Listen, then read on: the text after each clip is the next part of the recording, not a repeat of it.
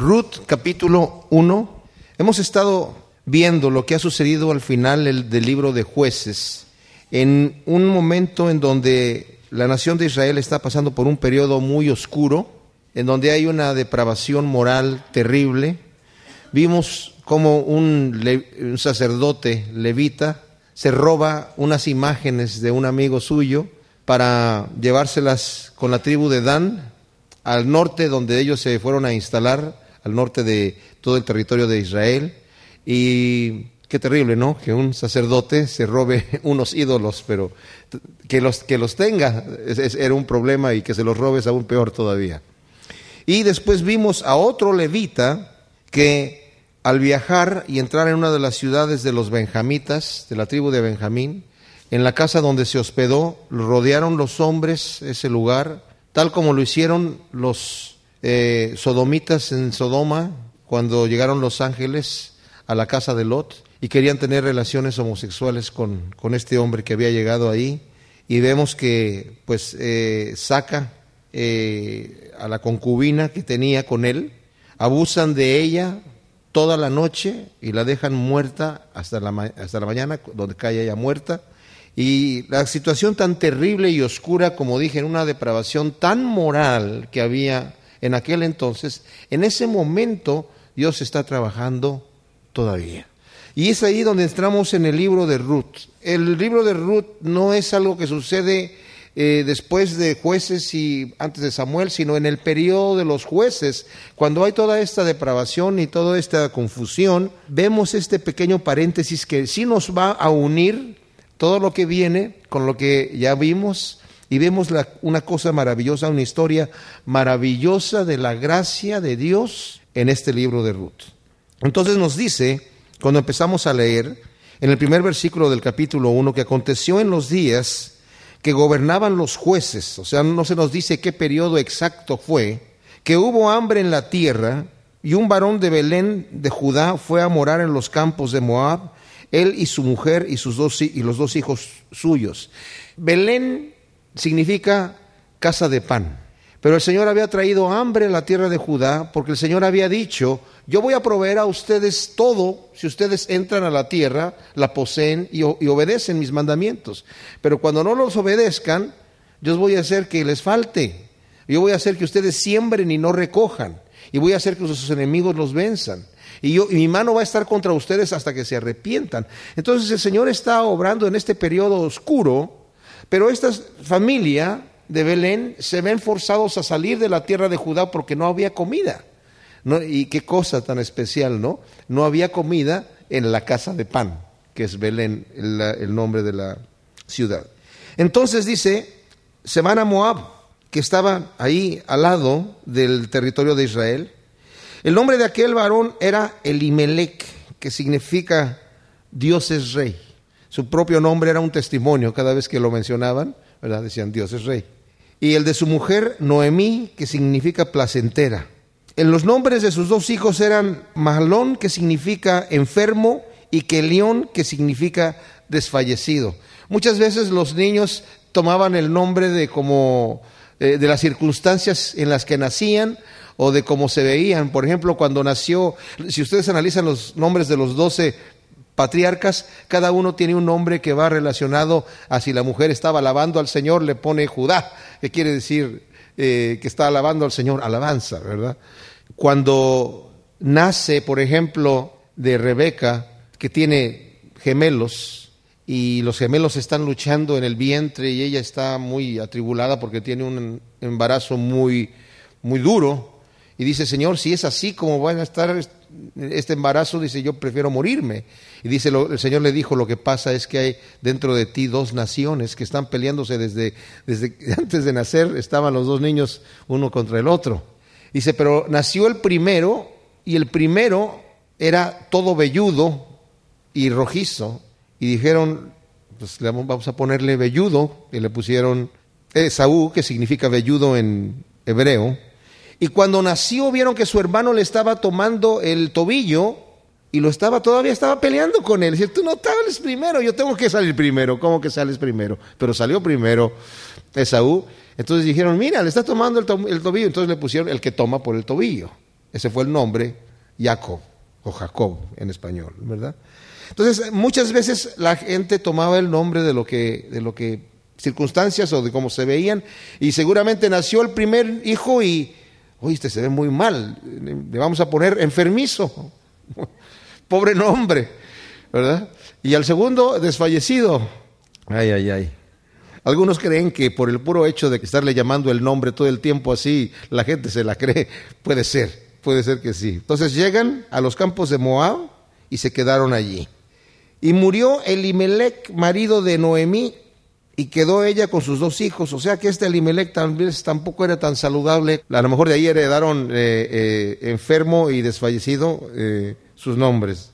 Los cuales estos hijos tomaron para sí mujeres moabitas. El nombre de una era Orfa, que significa sierva, y el nombre de la otra Ruth, que significa hermosura. Y habitaron ahí unos diez años. Y murieron también los dos, enfermizo y desfallecido, quedando así la mujer desamparada de sus dos hijos y de su marido. Entonces se levantó con sus nueras y regresó de los campos de Moab porque oyó en el campo de Moab que Jehová había visitado al pueblo para darles pan. Salió pues del lugar donde había estado y con ella sus dos nueras y comenzaron a caminar para volverse a la tierra de Judá. Y Noemí dijo a sus dos nueras, andad, volveos cada una a casa de su madre, Jehová haga con vosotras misericordia como la habéis hecho con los muertos y conmigo. Os conceda Jehová que halléis descanso cada una en casa de su marido, y luego las besó y ellas alzaron su voz y lloraron. Ahora, lo que está diciendo aquí eh, Noemí es, regresense a sus hogares, regresense a su tierra y vuélvanse a casar, ustedes están jóvenes, ¿para qué se vienen conmigo? Y ojalá que encuentren buenos maridos y hayan descanso en casa de sus maridos y se consuelen así de la muerte de sus esposos. ¿Para qué vienen conmigo? ¿Para qué me sigan a mí? No se sientan responsables por mí.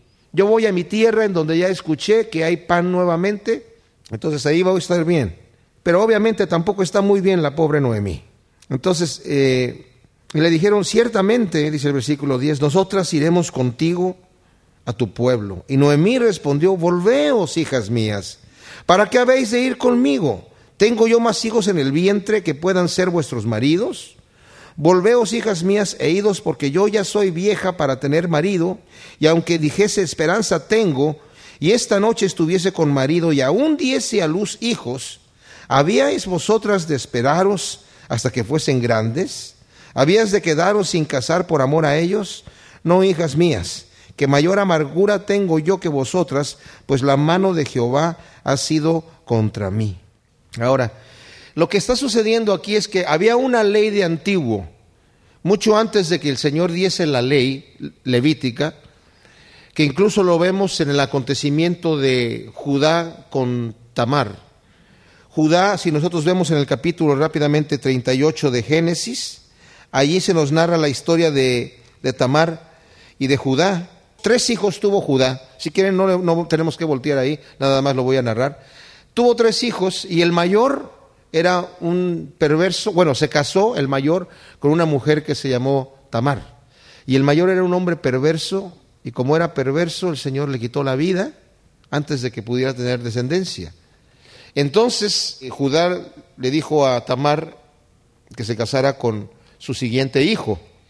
Y el otro hijo no quiso dejar descendencia a su hermano. Cuando tenía eh, relaciones con su mujer, dice la escritura, que vertía en tierra, y eso también desagradó al Señor y le quitó la vida también.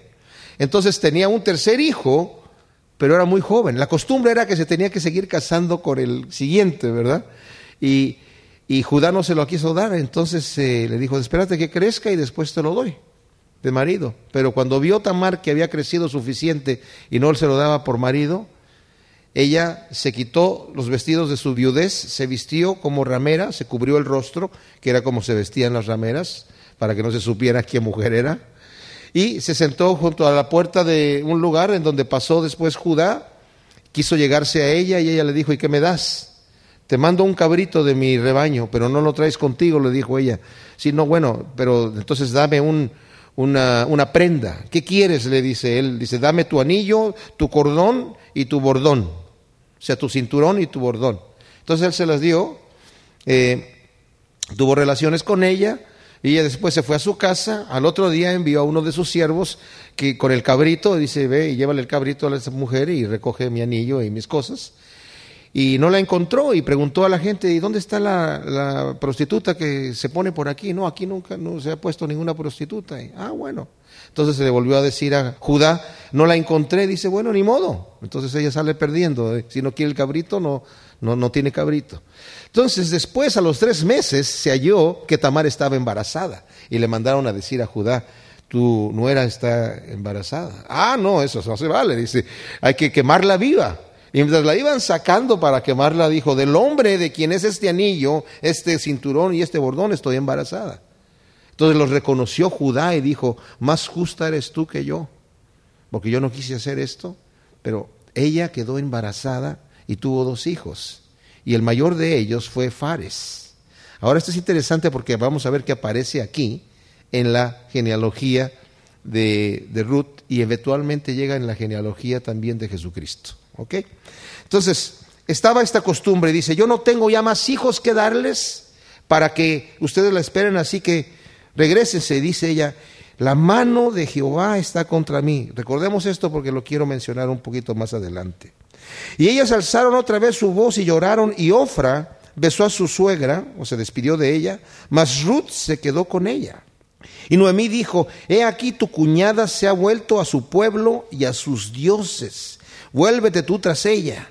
Pero Ruth respondió, no me ruegues que te deje y me aparte de ti, porque donde quiera que tú fueres iré yo, y donde quiera que vivieres viviré. Tu pueblo será mi pueblo y tu Dios mi Dios. Donde tú murieres, moriré yo, y allí seré sepultada. Así me haga Jehová y aún me añada que solo la muerte hará separación entre nosotras dos. Se dice que la cosa del anillo es, porque esta es una historia que se lee mucho en Israel, que la cosa de tener, poner el anillo en la boda viene justamente de, de la historia de Tamar y de Judá. Pero también en muchas bodas se lee este versículo ¿verdad? La novia le dice al, marido, ¿verdad? Eh, tu pueblo será mi pueblo y tu Dios mi Dios será. Bueno, aquí hay que tener cuidado, ojalá que el Dios del marido sea el, Dios todopoderoso.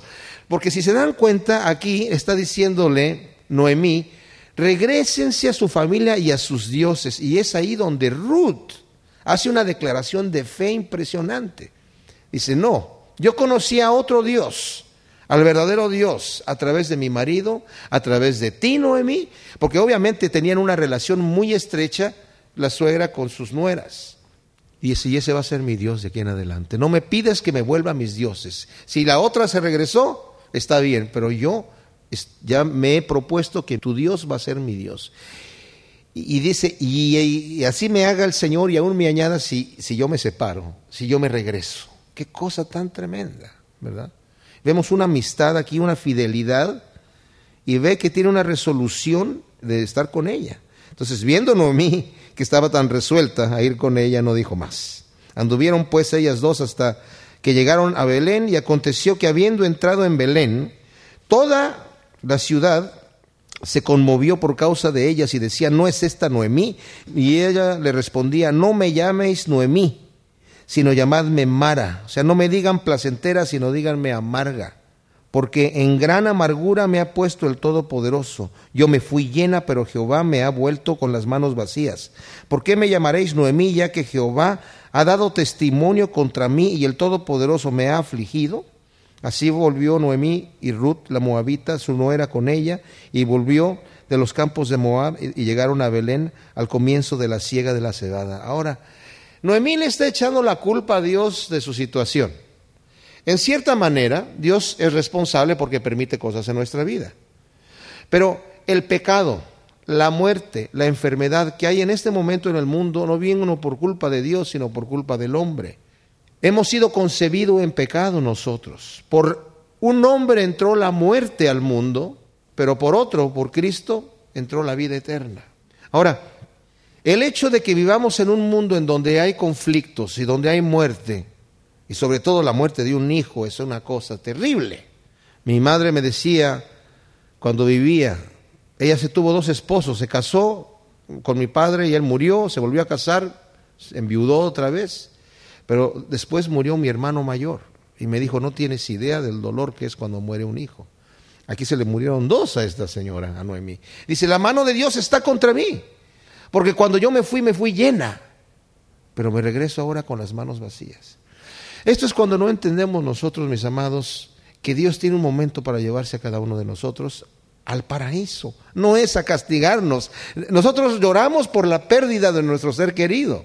Pero si supiéramos el bienestar en el que se encuentra allá, estaríamos brincando de gozo por su situación.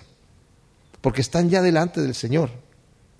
Escuchaba yo al pastor Chuck Smith que hablaba, que decía que él estuvo trabajando antes, cuando eh, tenía una iglesia muy pequeña, en, un, eh, así les platiqué esto, ¿no? En un mortuorio. Él era la persona que llegaba y recogía al, el cadáver para llevarlo al, al lugar, ¿no? A, hacerle el funeral. Eh, trabajaba para una funeraria y, y una vez le hablaron de un, estaban en una reunión de oración en una casa y el dueño, el padre de familia, estaba orando y cuando terminó la oración cayó muerto en el, estaba arrodillado y cayó ahí, ¿verdad? Entonces cuando llegó, pues la familia era amigos de él, dice, ya nos conocíamos y ellos estaban obviamente tristes porque habían perdido a él, pero estaban también contentos, de decir, la forma en la que se fue, está, de repente está hablando con el Señor aquí y de repente está hablando ya con el Señor allá. Y dice, ya mi amigo, cuando lo íbamos sacando, le dijo, oye, qué afortunado tipo, ¿eh? ¿Verdad? Porque de, está, de repente está, oh Señor, aquí estás delante de mí, ¿no? Noemí dice, Dios está en contra de mí, pero ella no sabe lo que Dios va a hacer.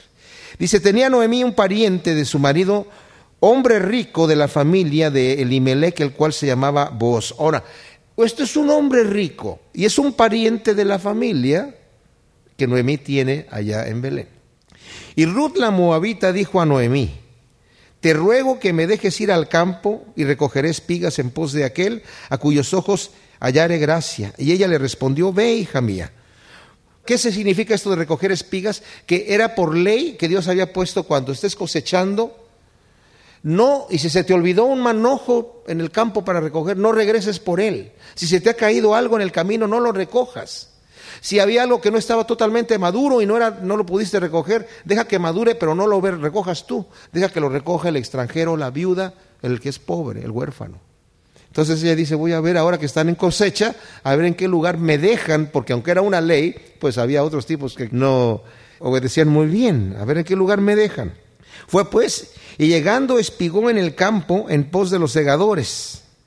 Y aconteció que aquella parte del campo era de vos, el cual era de la familia de Limelec. Y yo estoy seguro que a ti tiene que ver la mano de Dios. A veces pensamos, para que Dios me guíe, yo necesito escuchar la voz de Dios y sentir de una forma uh, sobrenatural. Para... Pero a veces Dios nos guía en unas formas tan naturales.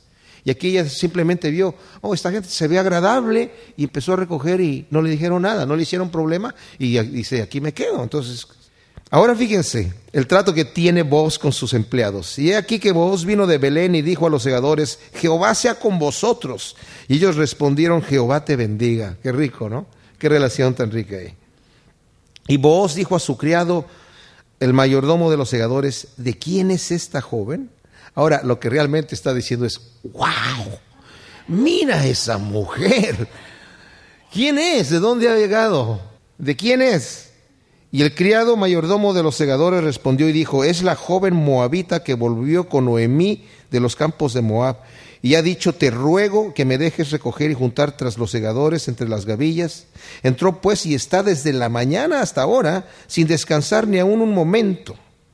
Entonces, vos dijo a Ruth, oye hija mía, no vayas a espigar a otro campo ni pases de aquí, y aquí estarás junto a mis criadas Mira bien el campo en que siguen y síguelas, porque yo he mandado a los criados que no te molesten. Y cuando tengas sed, ve a las vasijas y bebe del agua que sacan los criados. O sea, él, imagínense, el dueño de varios terrenos ahí, porque es un tipo muy rico, le dice, no vayas a espigar a otro lado más que sigue a mis propias criadas, a mis empleados, ellos van a ir en mis campos, yo ya les dije que, no, que te dejen espigar lo que tú quieras espigar. Entonces, obviamente, ella se sorprende, dice en versículo 10, bajando su rostro, se inclinó a tierra y le dijo, ¿por qué he hallado gracia en tus ojos para que me reconozcas, siendo yo extranjera? Y respondió vos y le dijo, he sabido todo lo que has hecho con tu suegra después de la muerte de tu marido, literalmente es he conocido a la perfección, se me ha informado muy bien todo lo que has hecho con tu suegra después de la muerte de tu marido, y que dejando a tu padre y a tu madre y la tierra donde naciste, has venido a un pueblo que no conocías antes Jehová recompense tu obra y tu remuneración sea cumplida de parte de Jehová, Dios de Israel, bajo cuyas alas has venido a refugiarte. O sea, él también supo que Noemí había escogido al Señor. Hijo, que el Señor te recompense porque tú, tú has venido a refugiarte bajo sus alas, que Él te recompense. Qué cosa tan tremenda. Y ella dijo, Señor mío, halle yo gracia delante de tus ojos porque me has consolado y porque has hablado al corazón de tu sierva, aunque no soy ni como una de tus criadas. Y vos le dijo a la hora de comer, ven aquí y come el pan y moja tu bocado en el vinagre. Y ella se sentó junto a los segadores y le dio del potaje y comió hasta que se sació y le sobró. O sea, era grano tostado, le sobró y lo guarda. Luego se levantó para espigar y Booz mandó a sus criados diciendo que recoja también espigas entre las gavillas y no la avergoncéis. O sea, aún en los lugares donde no se ha espigado y aún en donde están los montones, dejen que vaya y recoge y no le vayan a decir nada. Y aún dejaréis también caer para ella algo de los manojos y lo dejaréis para que lo recoja y no la reprendáis. Obviamente este tipo está enamoradísimo de, de esta jovencita. Espigó pues en el campo hasta la noche y desgranó lo que había recogido. Fue como un efa de cebada. Un efa son 10 galones, 37 litros. Así se medían los granos en litros. Imagínense la gran cantidad que de, de cebada. Y lo tomó y se fue a la ciudad. Y su suegra vio lo que había recogido, sacó también luego lo que había sobrado después de haber quedado saciada y se lo dio a su suegra. Y le dijo su suegra, ¿dónde has estado espigando y dónde has trabajado? Bendito sea el que te ha reconocido. Y contó ella a su suegra con quien había trabajado y dijo, el hombre, el varón con quien hoy he trabajado es vos. Y dijo Noemí a su nuera, sea él bendito de Jehová, pues no ha rehusado a los vivos la benevolencia que tuvo con los que han muerto. Después le dijo Noemí, nuestro pariente es aquel varón y uno de los que pueden redimirnos. O sea, aquí hay una puerta abierta para que haya una redención para nosotros. Y Ruth la Moabita dijo además, de esto me ha dicho, júntate con mis criadas hasta que hayan acabado toda mi siega. Y Noemí respondió a Ruth, su nuera, mejor es, hija mía, que salgas con sus criadas y no que te encuentren en otro campo. Estuvo pues junto a las criadas de Booz espigando hasta que se acabó la siega de cebada y la del trigo y vivía con su suegra. Aquí vemos que el Señor empieza a abrir una puerta de bendición en la vida de Noemí y en la vida de Ruth que va a transformar las vidas de ambas.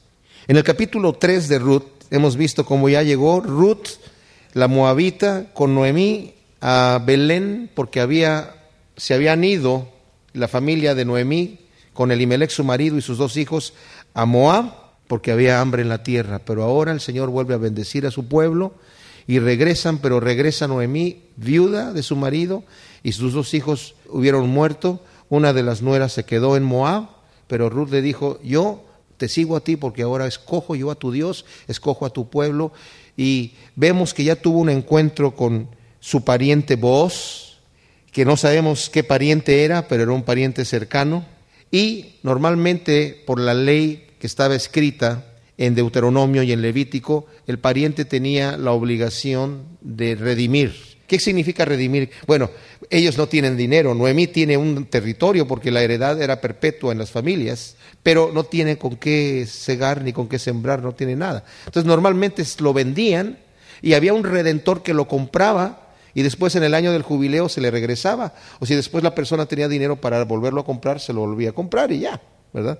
Pero por lo pronto existía este tipo de redención. Entonces, vimos que vos se enamora de Ruth, pero hasta ahí queda la cosa. Nada más le dice, sigue espigando en mi campo y ojalá pueda verte por aquí más tiempo, nada más. Después le dijo su suegra a Noemí, hija mía, ¿no he de buscar hogar para ti para que te vaya bien? ¿No es vos nuestro pariente con cuyas criadas tú has estado? He aquí, él avienta esta noche la parva de las cebadas. Él desgrana este día todo el grano que ha juntado. Entonces tú te lavarás, te ungirás o sea, te pondrás tus perfumes y tus vestidos mejores e irás a la era, mas no te darás a conocer al varón hasta que él haya acabado de comer y de beber. Y cuando él se acueste, notarás el lugar donde se acuesta e irás y descubrirás sus pies y te acostarás ahí y él te dirá lo que hayas de hacer. O sea, le está prácticamente diciendo, ve en la noche cuando el tipo ya haya terminado de comer, ve, descubre sus pies porque se acostumbraban a, en esta eh, ciega, se acostumbraba dormirse vestidos, pero se cubrían los pies con una pequeña tela y le dice, tú descubre sus pies y acuéstate debajo de sus pies. Y él te va a decir lo que tienes que hacer. Pero le está diciendo en otras palabras, proponle matrimonio tú a él. Descendió pues a la era e hizo todo lo que su suegra le había mandado. Cuando Booz hubo comido y bebido y su corazón estuvo contento, se retiró a dormir a un lado del montón. Entonces ella vino calladamente y le descubrió los pies y se acostó.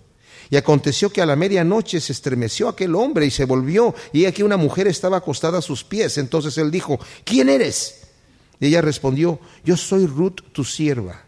Extiende el borde de tu capa sobre tu sierva por cuanto eres pariente cercano. Esto extiende el borde de tu capa significa cúbreme con tu manto, con tu vestido, que quiere decir cásate conmigo. Tómame como mujer porque tú eres pariente cercano. Cumpliendo así esa ley, en donde el pariente cercano debía dejar descendencia al difunto. ¿Y cómo era esto?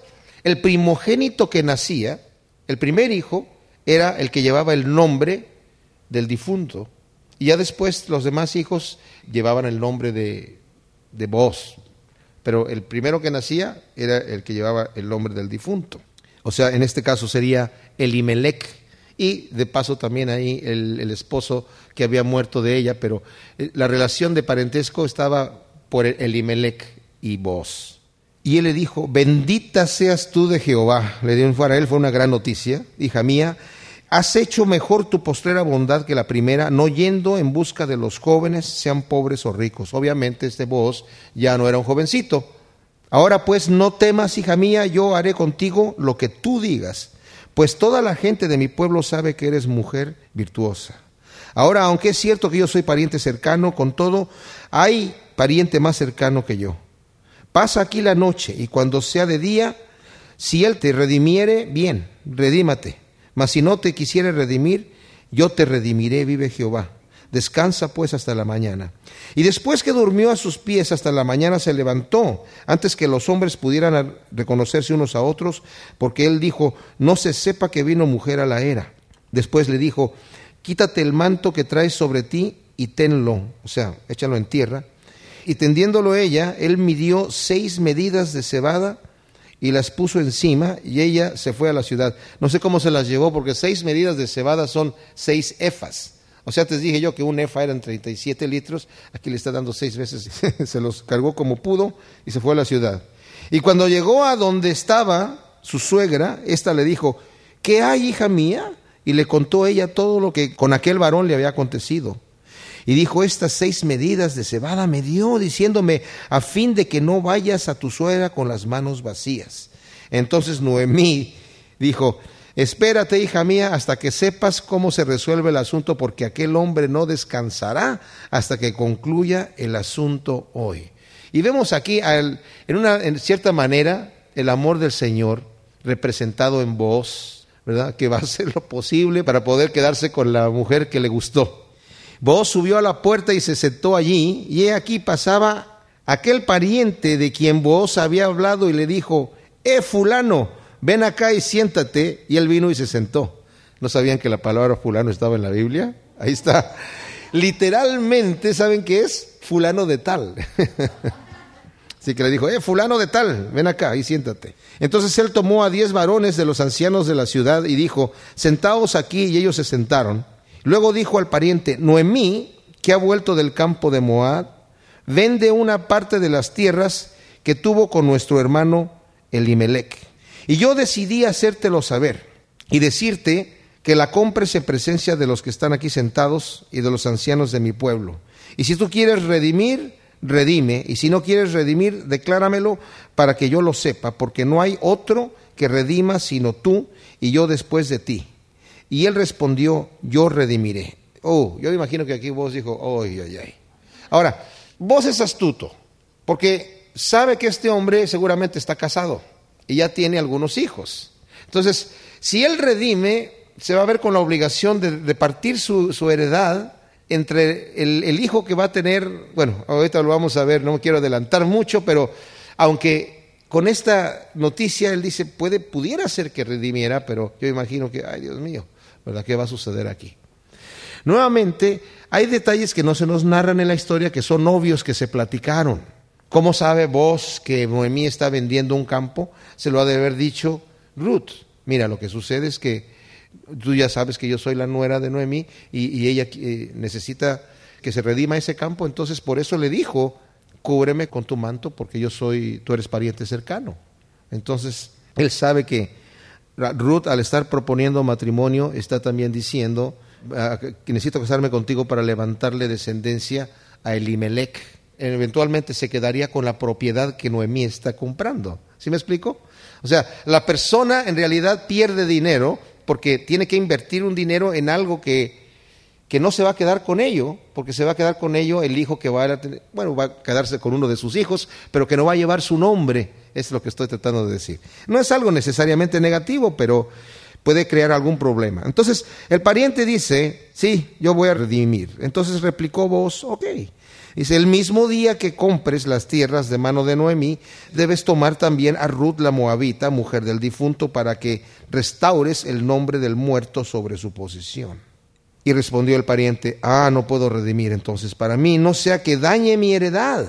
No sé si mi esposa va a estar de acuerdo conmigo en esto, ¿verdad? Redime tú usando de mi derecho, porque yo no podré redimir.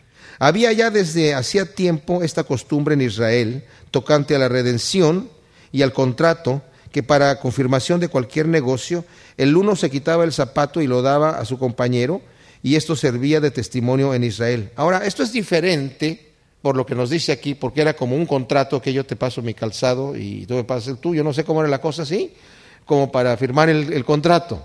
Pero había otro cuando la mujer, de repente, del difunto, llegaba con el hermano y le decía, bueno, cásate conmigo para que levantes descendencia a tu hermano. Y el hermano le decía, no, no me quiero casar. Entonces la mujer, de acuerdo a la ley, llamaba a los ancianos de la ciudad y se juntaban ahí y, le, lo acusaba. Este hombre no se quiere casar conmigo, no le quiere levantar descendencia a su hermano.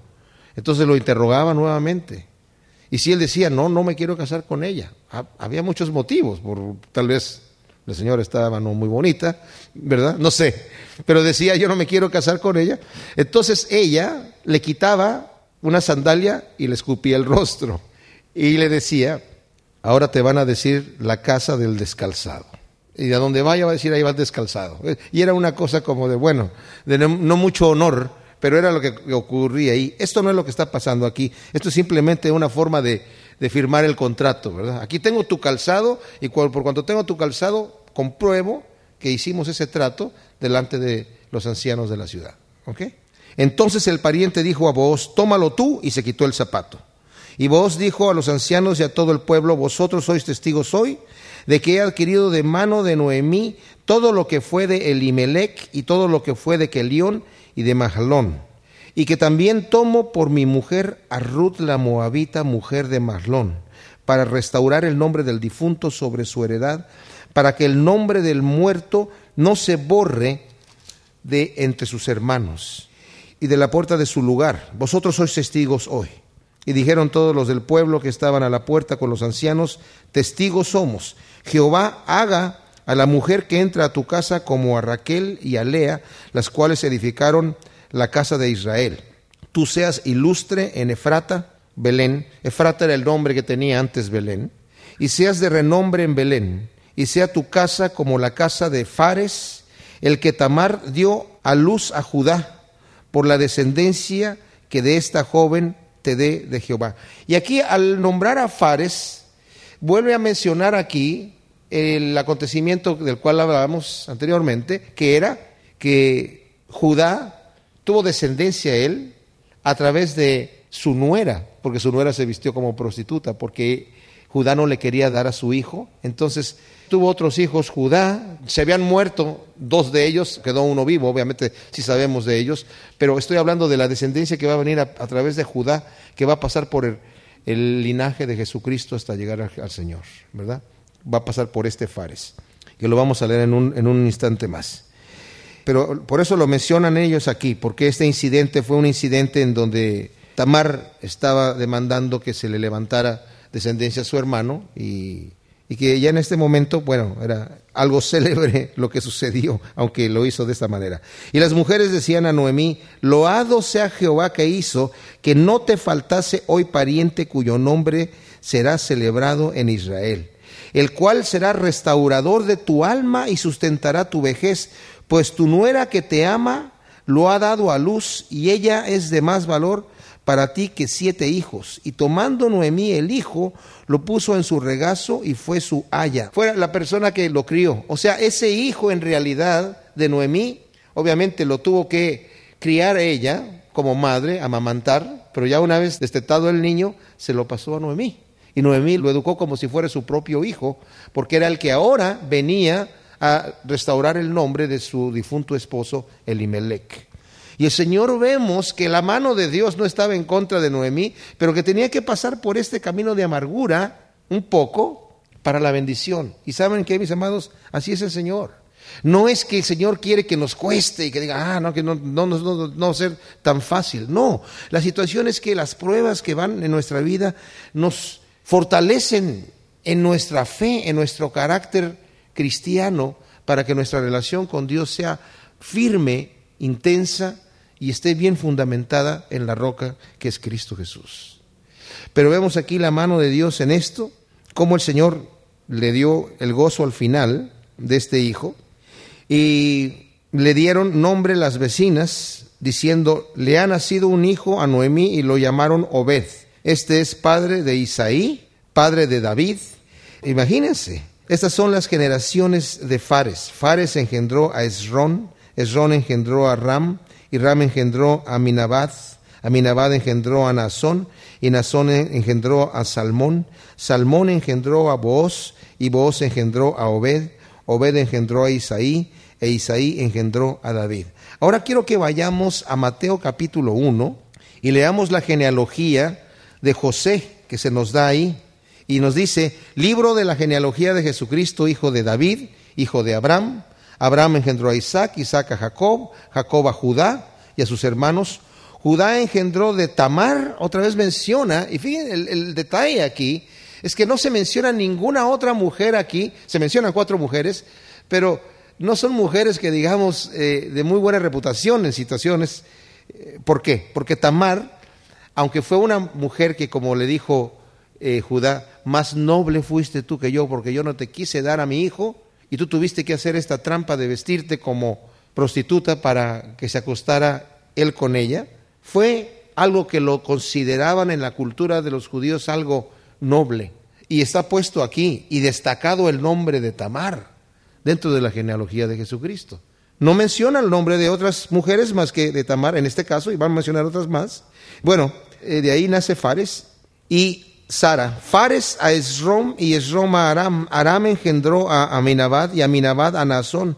Nazón a Salmón. Salmón engendró de Raab a Boz.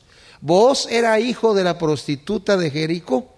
¿Se dan cuenta? O sea, y es también destacado el nombre en este momento de Raab. ¿Por qué? ¿Porque era una prostituta? No, porque tuvo fe. Así como Ruth declaró y dijo, yo estoy dispuesto a, a, defender a estos que vienen, eh, los eh, espías que habían llegado, ustedes recuerdan la historia, llegaron a Jericó y ella los escondió. Y el rey dijo, eh, hoy escuchamos que había unos tipos aquí, unos espías que entraron a tu casa. Y ella dijo, yo ya se fueron, ya acaban de salir. Si los alcanzan, si se van rapidito, los van a alcanzar. Pero ella los había escondido y ella declara, yo los he escondido arriesgando mi vida, ¿por qué? Porque yo sé y mi pueblo sabe que el Dios el Dios de ustedes es el Dios todopoderoso y les va a entregar este lugar. Ahora ya que tuve yo misericordia con ustedes, tengan ustedes misericordia de mí y de mi familia. Y por la fe de Raab se salvó no solamente Raab, sino también toda su familia, los que metió en su casa. Porque ella creyó. Y qué cosa tan interesante. Ustedes saben la historia de cómo se conquistó Jericó, que le dieron vuelta a Jericó. Y luego tocaron los sofares cuando el Señor ya les dijo y gritó la gente y se derrumbó el muro. Y la casa de Raab estaba en el muro, pero esa parte no se derrumbó, porque el Señor tiene control de todas las cosas. Entonces está destacando aquí, qué interesante que este Booz es hijo de Raab. Y luego continúa diciendo, Booz engendró a Ruth, Ruth a Obed, bueno, ya en la historia de Ruth ya vimos por qué. Decía yo, ¿cuál es el problema con Ruth? No, no hay, problema con Ruth, solamente que el Señor había prohibido a su pueblo casarse con mujeres de otros lugares, entre ellos una moabita. Pero en este caso, como el Señor de alguna manera empujó la situación, teniendo hambre en Belén, tuvo que salir la familia y cuando nacieron estos hijos, que ya digo, cuando ya tuvieron edad para casarse, las únicas mujeres que había ahí disponibles eran las que estaban ahí, las moabitas, y se casaron con mujeres moabitas. Lo que maravilla de todo esto es que Dios sabe de antemano las cosas que van a acontecer, y Dios, aunque hay un pueblo que es maldito como el pueblo de Moab, puso el ojo sobre Ruth, porque sabía que Ruth iba a poner su confianza en el Dios Todopoderoso. Y qué bendiciones que nosotros estemos aquí, porque el Señor también puso su ojo sobre nosotros porque sabían que nosotros íbamos a tener la confianza también de poner nuestra confianza sobre el Dios Todopoderoso. Y continúa diciendo, Ruth a Obed, y Obed a Isaí. Isaí engendró a David, y el rey David engendró a Salomón, de la que fue mujer de Urías. Otra mujer aquí que cuestionable la situación. ¿Por qué? Porque David estaba en su palacio cuando estaban en guerra, él, sabes, no salió. Se calcula que David tenía aproximadamente unos 52 años y estaba en el terrado de su castillo y de repente vio abajo en una casa que estaba más abajo, porque el castillo del rey era lo más alto, a una mujer que se estaba bañando en la azotea de su casa. Algunos cuestionan que por qué se estaba bañando desnuda, bueno, no sé, yo me baño desnudo, pero no me baño en la azotea de la casa. Pero eh, el asunto es que algunos dicen que esa era la costumbre, y él la manda a llamar. Pregunta primero quién es y le dijeron es la mujer de uno de tus guerreros que están allá en el campo. Y David debió haber respetado, bueno, es mujer de otro hombre, pero la mandó llamar, tuvo relaciones con ella y ella después le manda decir que estaba embarazada. Y el rey manda llamar a Urias, al esposo, y le dice, mira Urias, quiero saber, nada más te llamaba para saber que me digas cómo, cómo está la guerra, cómo van las cosas. No, pues van así, así. Ah, ok, muy bien. Bueno, mira, eh, vete a tu casa, ¿verdad? Eh, gózate con tu mujer y mañana regresas a la batalla. Pero él se quedó a dormir ahí con los soldados. Entonces después le avisaron a...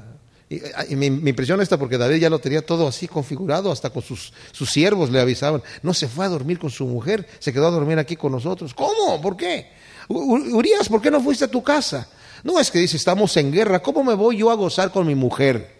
Cuando mis compañeros están allá dando sus vidas por, por nuestra nación. No, Señor.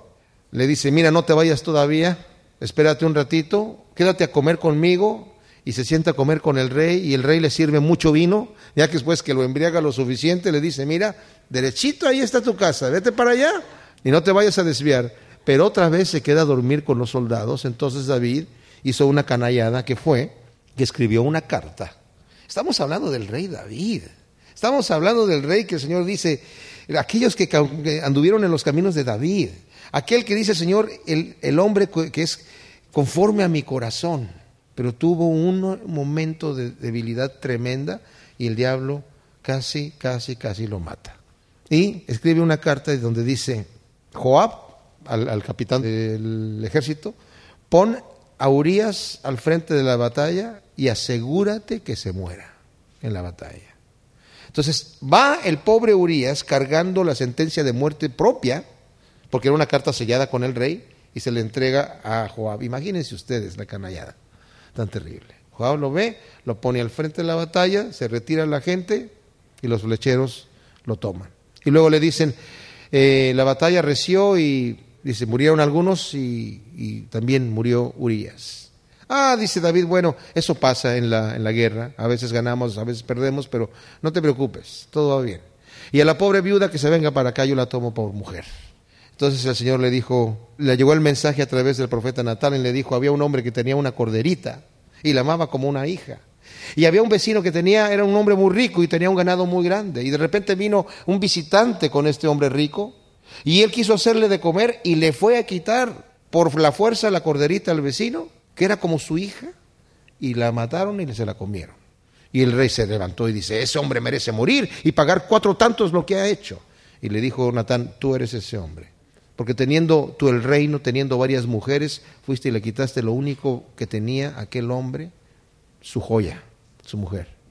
Porque el Señor también perdona. Y qué hermoso, ¿no?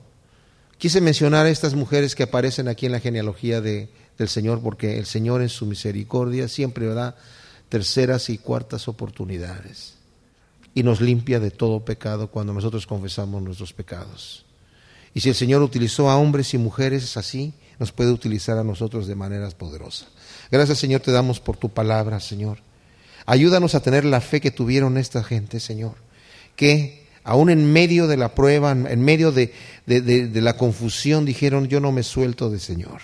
Te pedimos que fortalezcas nuestros brazos, Señor. Y yo te pido, por los que están pasando por pruebas, que tú fortalezcas, Señor, la fe de cada uno de nosotros en el nombre de Cristo Jesús. Amén.